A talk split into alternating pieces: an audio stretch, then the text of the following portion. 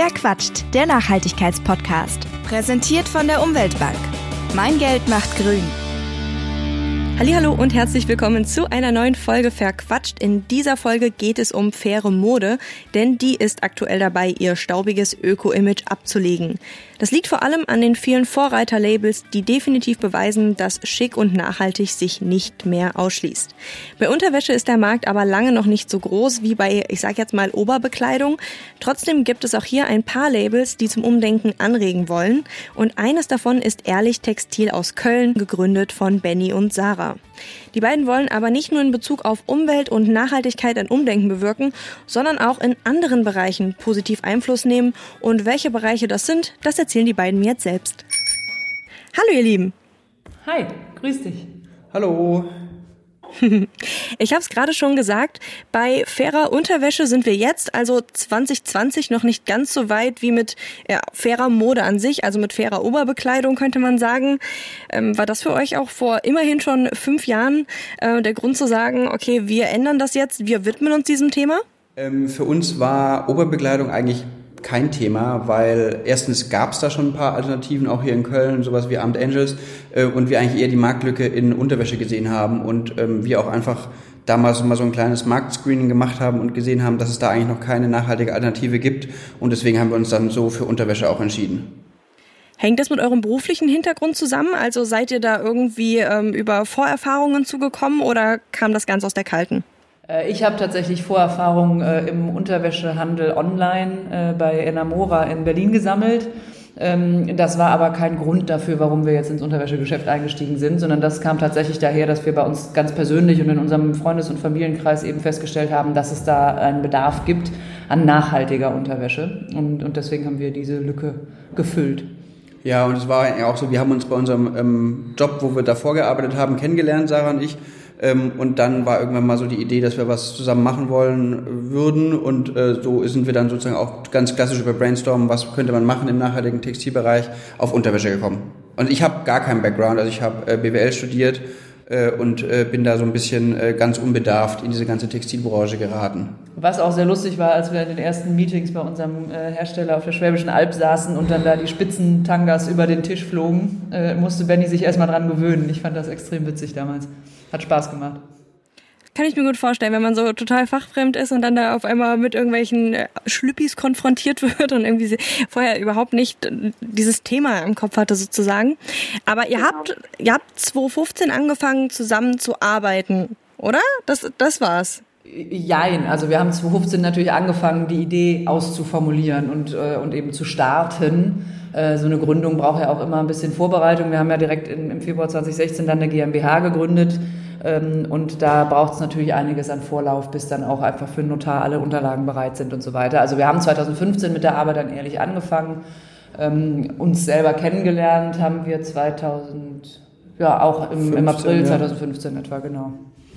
Und so, ich sag mal, also wir waren dann auch, wir waren relativ schnell in der Ideenfindung und dann haben wir wirklich auch äh, im Grunde nichts anderes mehr gemacht, als 24-7 ähm, das Ganze vorzubereiten und anzugehen. Und waren dann, als wir im Februar gegründet haben, auch schon in Produktion mit der ersten Kollektion und im, zum 1.7.2016 ist der Online-Shop live gegangen. Genau, also immer zum 1. Juli haben wir Geburtstag. Genau.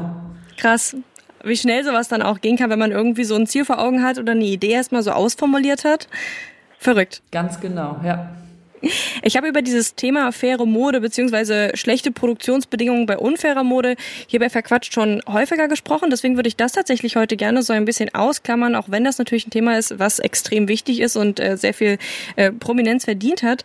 Worüber ich aber bisher weniger gesprochen habe, was mir aber auch ein Anliegen ist, waren die Nachteile von unfairer Mode äh, für den Trägerin, äh, für die Trägerin beziehungsweise den Träger, so Stichwort toxische Inhaltsstoffe. Das ist ja gerade bei Unterwäsche auch ein Thema, oder?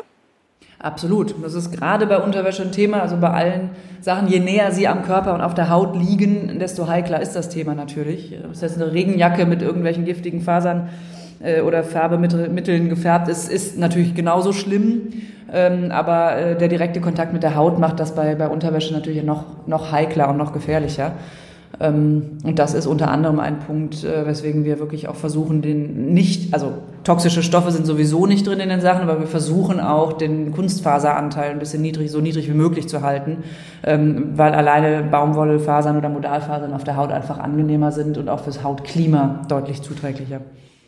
Was unterscheidet eure Unterwäsche denn von, ich sage jetzt mal, konventioneller Unterwäsche, was die Schadstoffe betrifft? Ähm, es gibt auch in Europa und in Deutschland sehr viel Unterwäsche, die hier verkauft wird, die, glaube ich, dem gleichen guten Level an Schadstofffreiheit äh, ähm, entspricht. Das sind natürlich zum größten Teil europäische oder auch deutsche Vorgaben, die da eingehalten werden müssen, was die Färbematerialien, generell die, die Ausrüstung der Fasern oder der Stoffe angeht. Ähm, ich hoffe, dass alle, alle größeren Marken, die in Deutschland ihre Unterwäsche verkaufen, äh, zumindest giftfrei sind. Ähm, es gibt ja das Ökotex 100 Siegel oder auch 200 Siegel. Ähm, ich glaube, das ist schon etwas, wo man dann auch sicher sein kann, dass die Schadstoffe tatsächlich nicht da sind. Trotz alledem würde ich immer empfehlen, die Sachen vorher zu waschen, bevor man sie das erste Mal trägt, gerade die, die man eben wirklich auf die Haut zieht. Ähm, was uns dann schon nochmal abhebt, ist, dass wir an vielen Stellen eben nicht nur das REACH-Verfahren oder REACH-Vorgaben einhalten, sondern übertreffen. Ähm, das heißt, ganz viele Sachen werden auch äh, auf pflanzlicher Basis gefärbt, zum Beispiel die Lederschüchen, die wir jetzt für die Kinder äh, dabei haben. Die sind also rein vegan gegerbt und gefärbt. Ähm, und da dürfte man natürlich auch mit Chemikalien arbeiten, die jetzt nicht als Giftstoffe nachher zertifiziert oder, oder ausgezeichnet sind. Ähm, und da versuchen wir natürlich schon noch mal mehr zu machen. Und ein Aspekt dabei ist auch noch so, also wir wissen bei unserer Unterwäsche, wo sie gefärbt wird oder auch gebleicht. Das passiert alles bei unserem Produzenten auf der Schwäbischen Alb. Und ähm, also wir waren schon natürlich oder sind sehr, sehr oft vor Ort. Ähm, und für jeden, der da auch mal vor Ort ist, und wir versuchen auch mal mit jedem Mitarbeiter und jedem Praktikanten mindestens einmal in seinem Aufenthalt bei uns einmal vor Ort zu sein, da werden die ganzen Färbewässer die werden dann nochmal intern ein bisschen aufbereitet, aber die gehen ganz normal in die Kanalisation und ins Abwasser, das deutsche. Und man weiß ja, dass das deutsche Grundwasser das best überwachteste Lebensmittel ist überhaupt. Ähm, und da kann man sich also sehr, sehr sicher sein, dass die Sachen äh, alle wirklich sehr, sehr umweltschonend gefärbt werden, weil sie einfach wirklich eins zu eins in die Kanalisation äh, auf der Schwäbischen Alb in Albstadt äh, gelangen. Nach der Wiederaufbereitung wohlgemerkt. Und äh, nur mal so für jetzt so einen Otto-Normalverbraucher, der jetzt vielleicht nicht diesen textilen Hintergrund hat und irgendwie weiß, wie, wie läuft das mit dem Färben.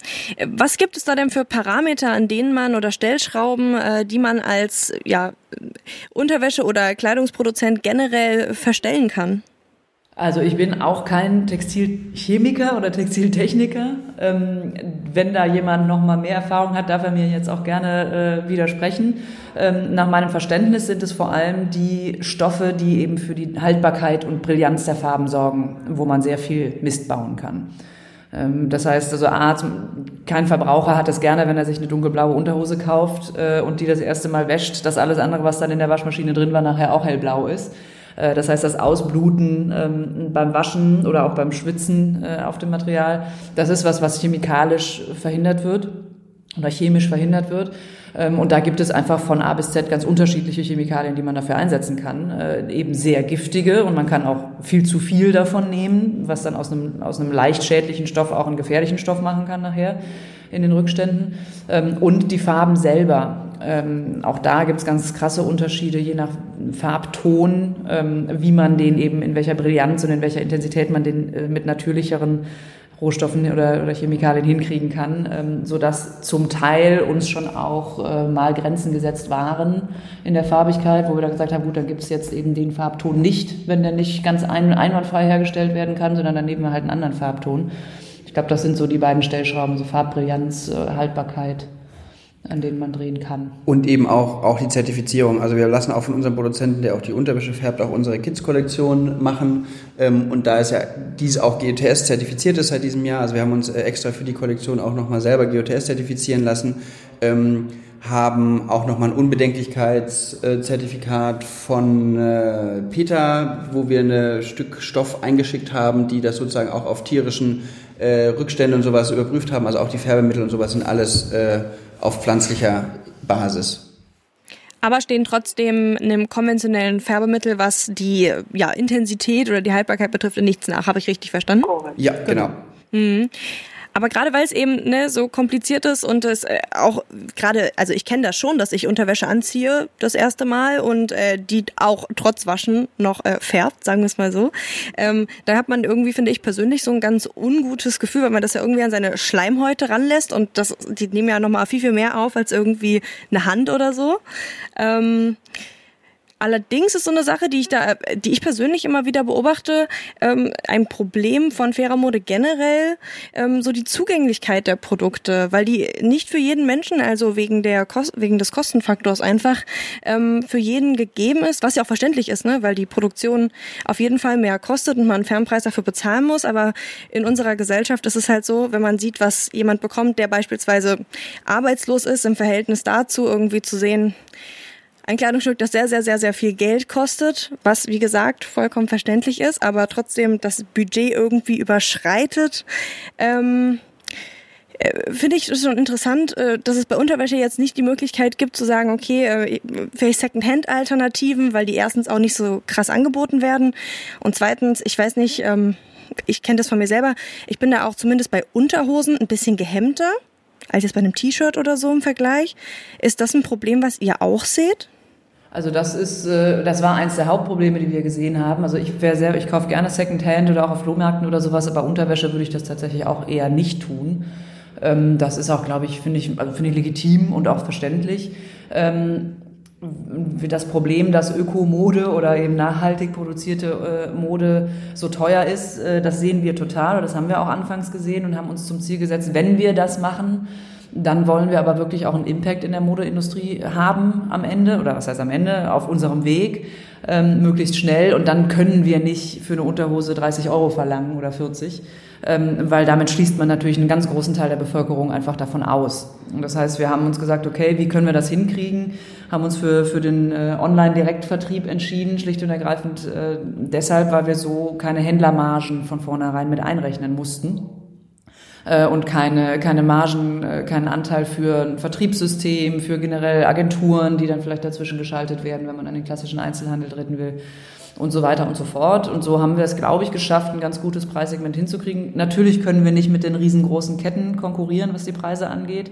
Ähm, das wäre aber dann auch irgendwo wieder hinfällig, äh, weil wenn die die Preise machen könnten, ähm, und trotzdem dafür eben sicherstellen, dass die ganze Kette fair bezahlt wird, ähm, dann hätten wir im Grunde keine Daseinsberechtigung. Ähm, so haben wir die und haben das Gefühl, dass wir auch eigentlich einen Preispunkt getroffen haben, der sicherlich nicht für alle machbar ist. Ähm, wir arbeiten aber auf dem anderen Wege ja auch dran, dass wir wirklich ein Produkt verkaufen, was qualitativ und auch designtechnisch langlebig ist. Ähm, das heißt, man muss sich im Zweifel auch nicht alle drei Monate äh, mit neuen Unterhosen eindecken, sondern das reicht, wenn man das einmal im Halbjahr tut oder wenn man das jedes Jahr einmal tut ähm, und so auf kurz oder lang seinen Kleiderschrank einmal austauscht gegen Sachen, die eben wirklich nachhaltig auch im Sinne von qualitativ haltbar sind. Ähm, und dann ist ein etwas höheres Investment, glaube ich, auch eigentlich sinnvoll und auch vertretbar und dann, glaube ich, auch meistens machbar. Und ich glaube auch, äh, der Faktor ist gar nicht, dass nachhaltig oder fair produzierte Kleidung oder auch Unterwäsche zu teuer ist. Einfach die, die schlecht produziert wird, ist zu billig. Und der Konsument ist es auch einfach gewohnt. Wenn man zum Primark geht, kriegt man eben äh, irgendwie 10 Boxershorts für 15 Euro. Ähm, und da müsste man eher mal darüber nachdenken, dass das einfach überhaupt nicht sein kann. Ähm, und klar, man ist natürlich auch als, als Konsument immer sehr geprimed davon, dass man alles zu einem günstigen Preis haben will oder, oder auch bekommt. Ähm, nur, glaube ich, ist oder wird auch die, die, die Zukunft äh, das mit sich bringen, dass wenn die äh, Umweltauflagen strenger werden, wenn es auch strenger kontrolliert wird, dass auch einfach diese ganzen super Dumpingpreise für Textilien auch einfach nicht mehr machbar sind, selbst für die Großen nicht mehr machbar sind.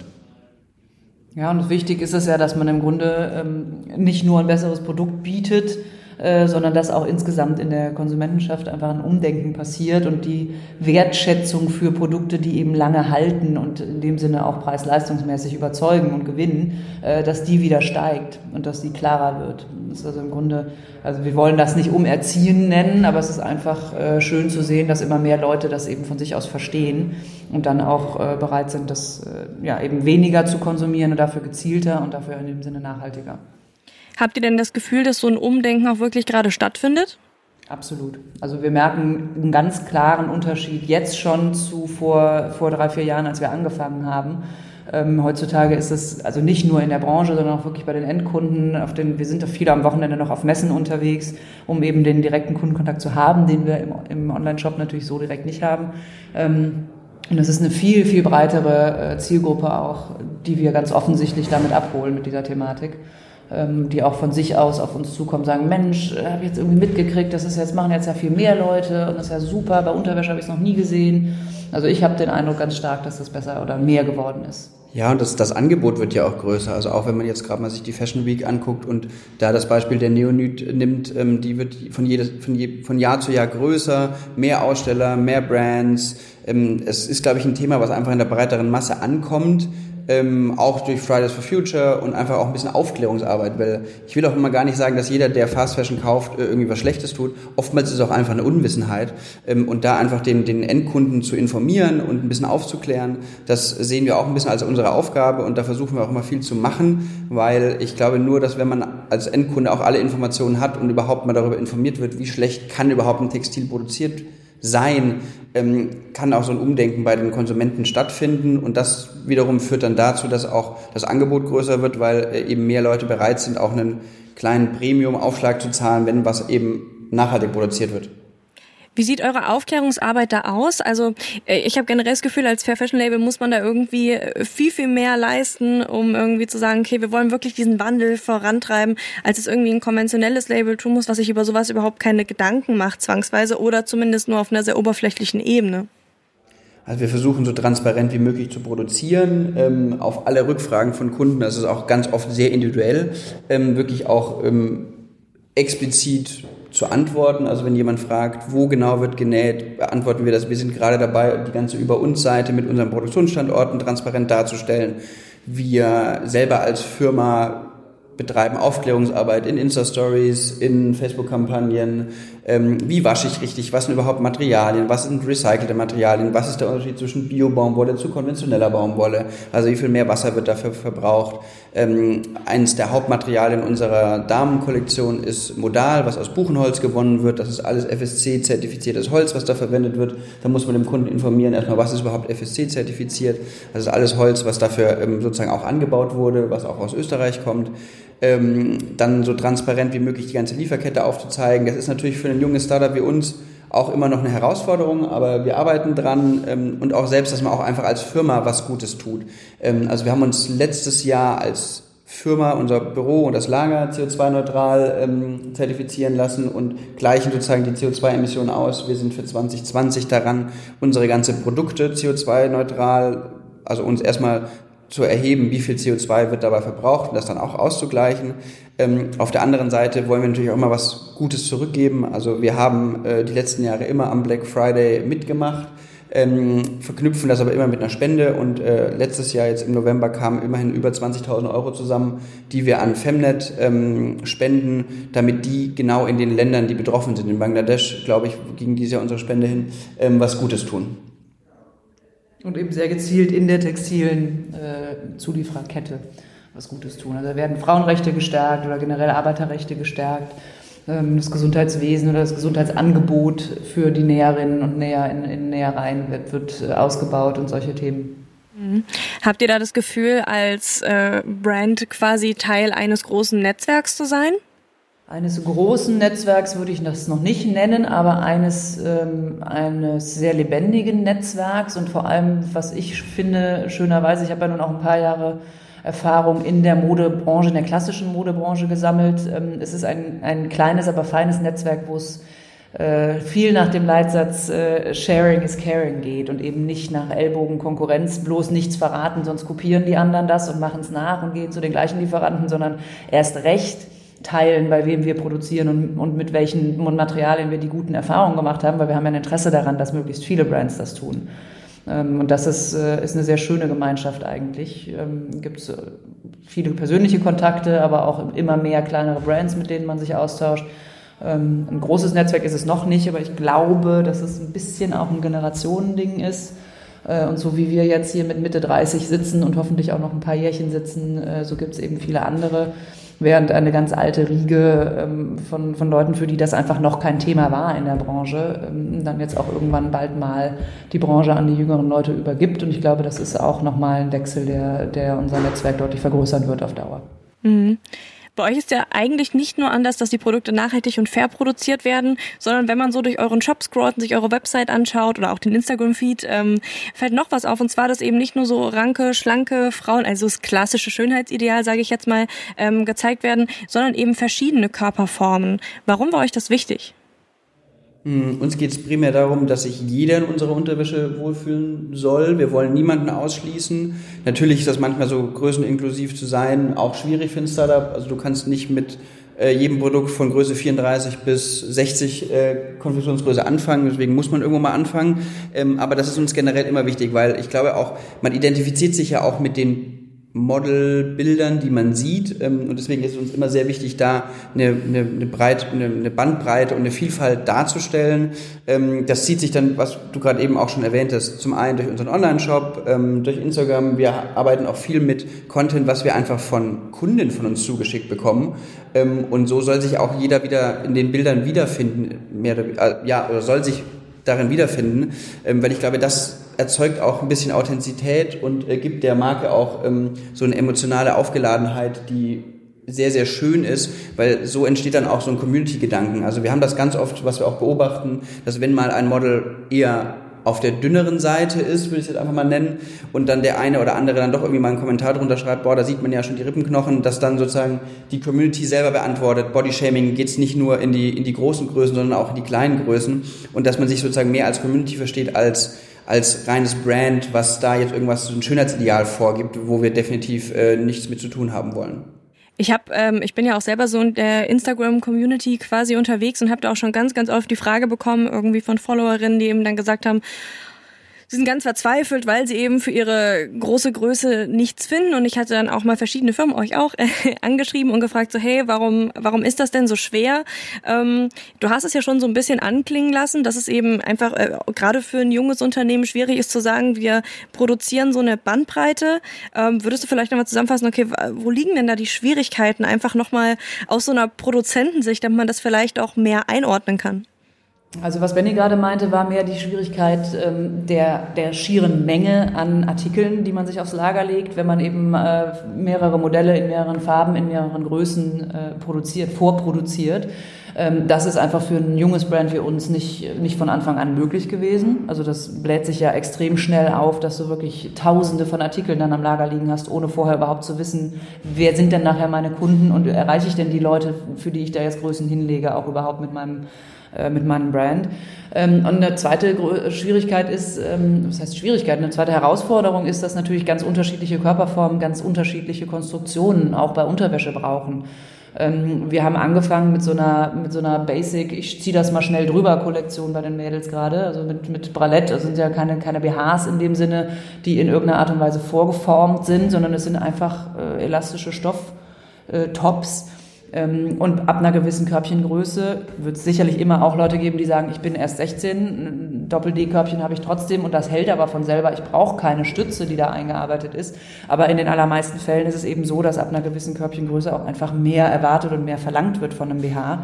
Ähm, und das äh, kann nicht einfach so jeder Produzent. Da braucht man Spezialisten für, die wir inzwischen gefunden haben. Deswegen sind wir auch schon dran, das Größenspektrum auszuweiten. Aber das ist eben nicht mal eben so gemacht. Und man würde jetzt lediglich durch das ähm, das Aufblähen bis hin zu Größe äh, 48, 50, 52, einfach nur um die Größen zu haben, würde man den Trägerinnen und den Trägern nicht gerecht werden. Und das war unser Anspruch. Wenn wir die Sachen anbieten, dann wollen wir auch dahinter stehen können, dass die so konzipiert sind, dass sie auch wirklich das, das halten, was sie versprechen. Und da fangen wir jetzt gerade an, uns auszutoben. Ja, und wir nehmen uns, wir nehmen natürlich auch das Kundenfeedback äh, immer, immer äh, für bare Münze und, und, und ähm, wir haben das auch schon sehr oft gehört und sehr oft äh, auch als Feedback bekommen, dass eben gerade die großen Größen bei uns ein bisschen noch zu kurz kommen. Ähm, und ja, ich kann jetzt, glaube ich, schon mal andeuten, dass es auch in 2020 da noch äh, eine größere Sache geben wird. Ähm, aber was Sarah gerade gesagt hat, also ähm, das sind komplett neu konstruierte Teile. Da haben wir auch einen anderen Produzenten noch gefunden, auch in Deutschland nicht ganz auf der Schwäbischen Alb, ich glaube, es ist gerade so an der Grenze der Schwäbischen Alb, ähm, aber die Sachen sind auch einfach komplizierter. Also da ist auch das ganze Sampling komplizierter, dann muss man Fitting-Models in den großen Größen finden und sowas. Also ähm, das hat auch einfach länger gedauert. Ähm, wir sind da auch schon relativ lang dran, ähm, das anzugehen und dieses Jahr wird es dann äh, endlich soweit sein, dass wir da auch äh, ein Angebot haben, auch für große Körbchengrößen und auch generell große, große Größen. Größen. Ja.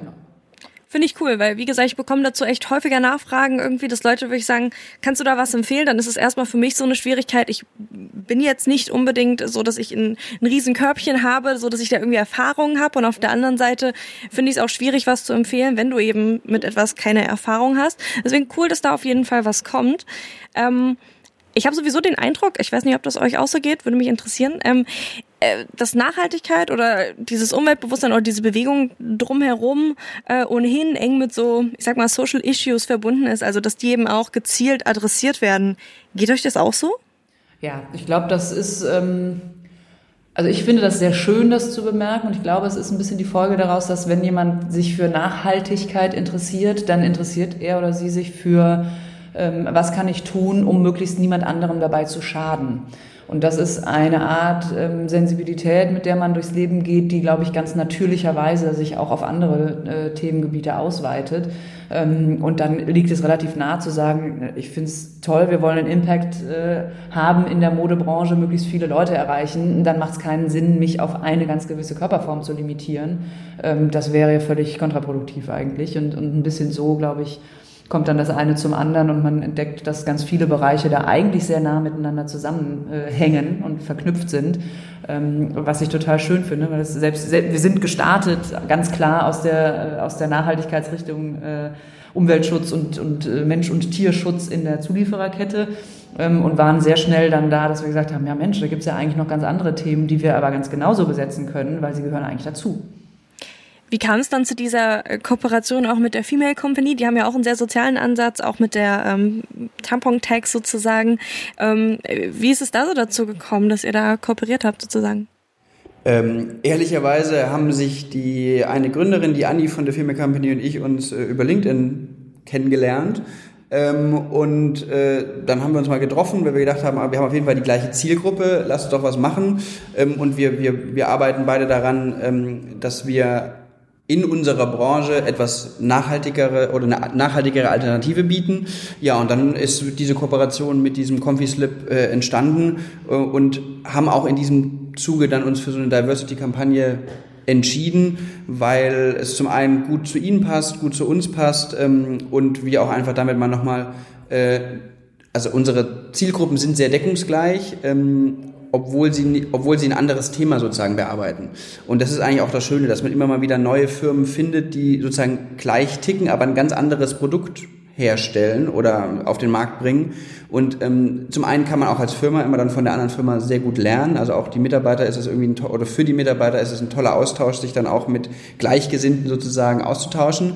Äh, andererseits ist es natürlich aber auch schön, dass man dann der Community, wie ich vorher schon erwähnt habe, äh, auch noch mehr bieten kann. Weil jemand, der sich um nachhaltige Hygieneprodukte für Frauen interessiert, der über kurz oder lang kommt er natürlich auch auf, den, auf die Idee, okay, es gibt ja auch Unterwäsche, die nachhaltig produziert ist und dann landet er bei uns und so äh, entstehen da immer schöne Synergien und ähm, so gibt es auch noch viele andere Bereiche und Aspekte, ähm, wo wir in 2020 irgendwie mal hingehen wollen und gucken, was wir da alles noch so an schönen Kooperationen für unsere Kunden und Kundinnen auch einfach auf die Beine stellen wollen, weil es ist auch ein Mehrwert für uns, also auch für unsere Kunden, wenn wir dann sozusagen ein anderes Brand, wo wir auch hinter den Gründern, hinter deren Philosophie stehen, empfehlen können.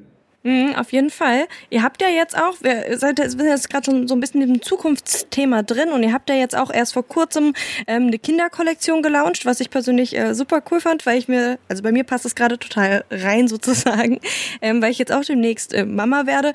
War das bei euch auch äh, so eine Sache? Danke. ähm, war das bei euch auch so eine Sache, die sich dann ergeben hat durch äh, deine Mutterschaft, Sarah? Oder ähm, war das von Anfang an der Plan zu sagen, okay, wir wollen uns da wirklich breit aufstellen? Witzigerweise haben wir die Kinderkollektion fast zwei Jahre lang schon fertig in den Schubladen liegen gehabt und waren nur irgendwie nie an dem Punkt, dass wir gesagt haben, so jetzt, jetzt passt es gut rein, jetzt haben wir gerade für Weihnachten mal, sagen wir mal, die Lücke, die wir damit neu besetzen können. Ähm, und haben uns einfach die Zeit gelassen, bis wir das Gefühl hatten. Das war also in dem Sinne hatte es nichts mit meiner eigenen Schwangerschaft und, äh, und Geburt meiner Tochter zu tun, aber es passt natürlich zeitlich jetzt schön zusammen. Ähm, das war tatsächlich schon deutlich vorher geplant äh, und auch schon vorbereitet. Ähm, schön für uns war, dass wir jetzt eben auch die, die Kapazitäten erreicht haben inzwischen, dass wir uns selber GOTS zertifizieren lassen konnten. Das wäre vor zwei Jahren noch nicht möglich gewesen, ähm, allein aus personeller und finanzieller Kapazität. Und äh, insofern war das genau richtig, da so lange noch mit zu warten.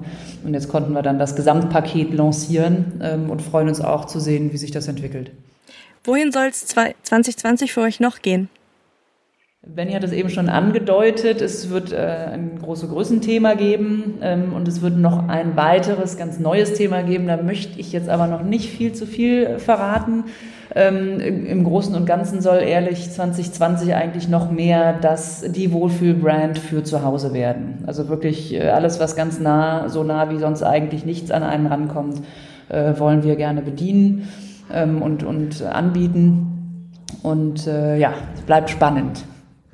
Es bleibt spannend. Ich bin jetzt selber noch mal zwei Monate in Elternzeit ab Freitag, ähm, den 13. und 14. Lebensmonat meiner Tochter noch mal ganz äh, eng mit ihrem Papa und mit ihr zusammen verbringen und dann starte ich danach dann so richtig los. Dann wünsche ich euch dabei auf jeden Fall ganz viel Erfolg und bedanke mich dafür, dass ihr euch die Zeit genommen habt, heute mit mir zu quatschen. Kein Danke Problem. dir. Danke dir für die spannenden Fragen. Und vor allem dir alles Gute und euch äh, für die Schwangerschaft und ich wünsche euch einen ganz tollen Start dann zu dritt. Dankeschön. Danke auch.